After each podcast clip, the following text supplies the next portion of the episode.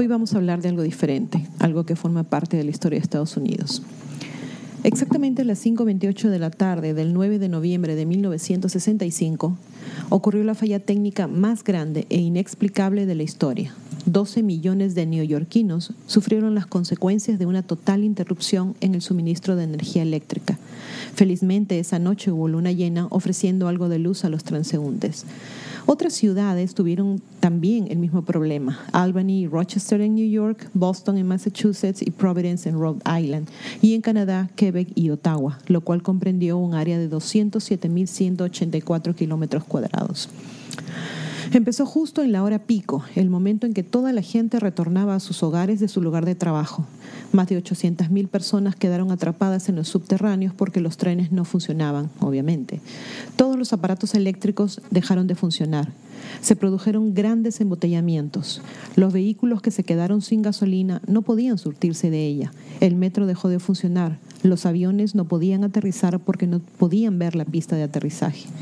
La preocupación de las autoridades fue que no contaban con los medios para hacer funcionar los radares y por lo tanto no podían detectar un posible ataque de proyectil aéreo. Un reportero de NBC, Frank McGee, mencionó que lo que más le había llamado la atención era el afán de la gente en querer ayudar. Muchos transeúntes se apostaron en casi cada intersección haciendo de policías de tránsito. La gente comenzó a hacer arreglos para pasar la noche en Manhattan. Habían largas colas en los hoteles. Las calles estaban llenas de gente queriendo ayudar. Peter Keys, reportero del New York Times, dijo que miles de personas cruzaban los puentes Brooklyn y Kingsborough. Algunos choferes lamentablemente atropellaron a algunas personas. Cinco horas después de haber empezado el apagón, ya se habían realizado cinco arrestos por saqueos. Lo raro en medio de todo esto es que solo fueron cinco arrestos. También hubo reportes de vandalismo, pero la mayoría de los neoyorquinos se comportó muy bien. El gran apagón duraría exactamente 12 horas. Todos los relojes que quedaron parados al momento del apagón no tuvieron que ser modificados porque al regresar la luz estaban exactamente en la misma hora, 12 horas después. La gente comenzó a preguntarse el porqué de este hecho tan insólito. Ante esta presión comenzaron a darse versiones que cambiaban día a día. Dicen que un periódico local, el Indiana eh, perdón, el Indianapolis Star, se atrevió a cuestionar al gobierno poniéndolo en su primera página. Aquí presentamos algunos datos. Un residente de Jersey City, New Jersey, reportó haber visto un objeto brillante moverse de norte a sur sobre Manhattan, luego sobre el Bajo Manhattan. El objeto salió a gran velocidad hacia arriba. Un residente de Newton, Massachusetts, reportó haber visto una bola brillante de fuego viajando de este a oeste. Renato Pacini, director ayudante de la Orquesta Sinfónica de Indianápolis, se dirigía de Siracusa a Rochester con su familia a las 5.22 de la tarde, unos minutos antes del apagón. Todos en el carro observaron una luz brillante descender hacia el centro de New York, desapareciendo poco más tarde entre las colinas y casas. Al momento escucharon por la radio que se había cortado la energía eléctrica en New York. Una ama de casa de Camillus, New York, dijo haber visto un objeto con forma de domo cerca a una subestación local como cinco minutos antes del apagón. Un piloto local de Cicero, New York, que viajaba en un avión pequeño, dijo haber visto una enorme luz brillante flotar cerca de los cables de alta tensión que cruzan el río Mohawk. Personal de la central hidroeléctrica Sir Adam Beck en Ontario, Canadá, reportaron cuatro extrañas luces sobre la central hidroeléctrica.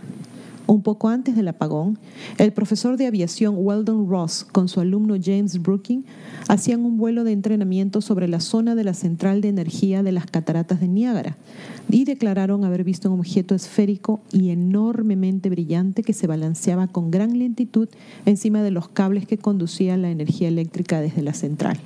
El Syracuse Herald Journal publicó una noticia de Robert C. Walsh, funcionario responsable de aviación de la municipalidad, que declaró haber estado volando sobre la ciudad a una altura de 500 metros cuando vio que se había ido la luz eléctrica.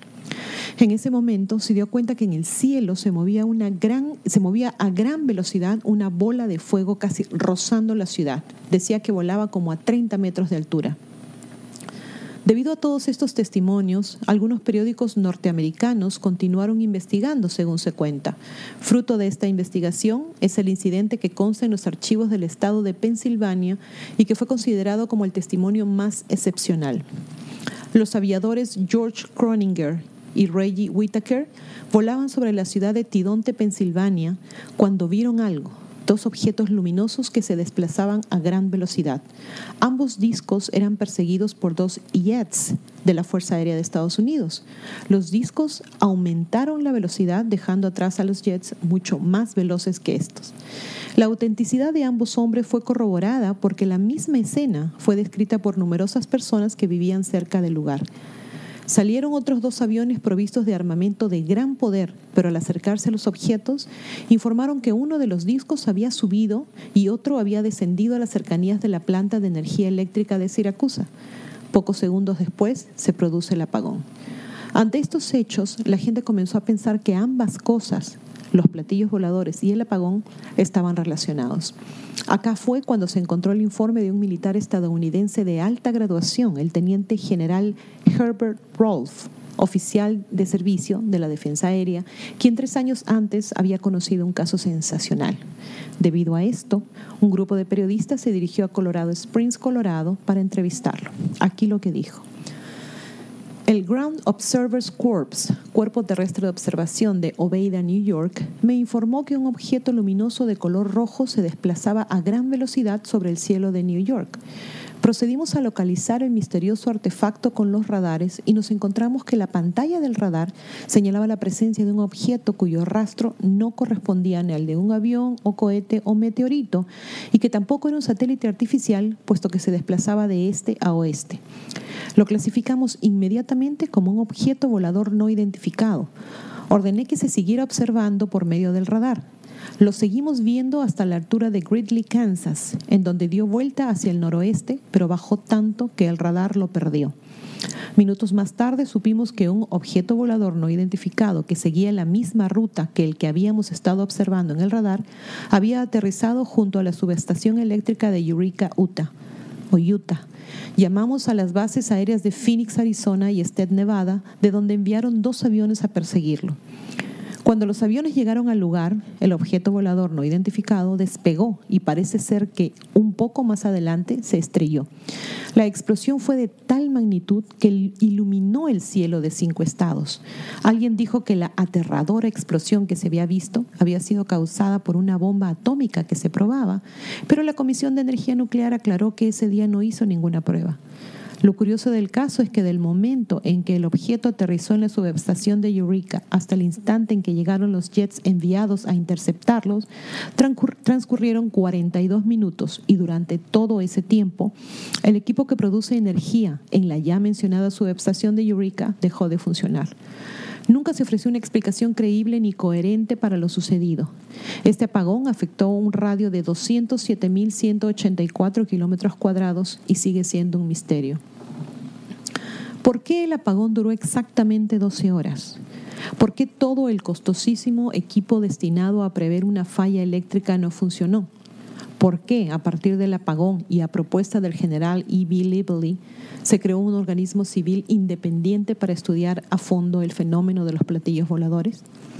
Todo queda en el misterio. Otra vez me gustaría agradecerles a todos. Ya pasamos los mil suscriptores. Muchas gracias chicos por acompañarme en esta nueva odisea. Por favor, suscríbanse a Ileana Historias en YouTube, a Divulgación Total en YouTube y hagan clic en la campanita para recibir las notificaciones cuando subimos nuevos videos. Pongan sus pulgares arriba, hagan like y compartan los videos.